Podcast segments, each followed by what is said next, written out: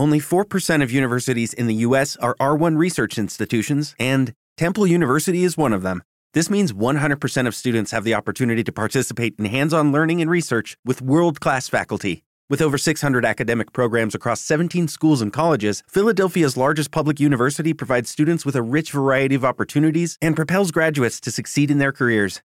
Temple University. Schedule a campus tour today at admissions.temple.edu/visit.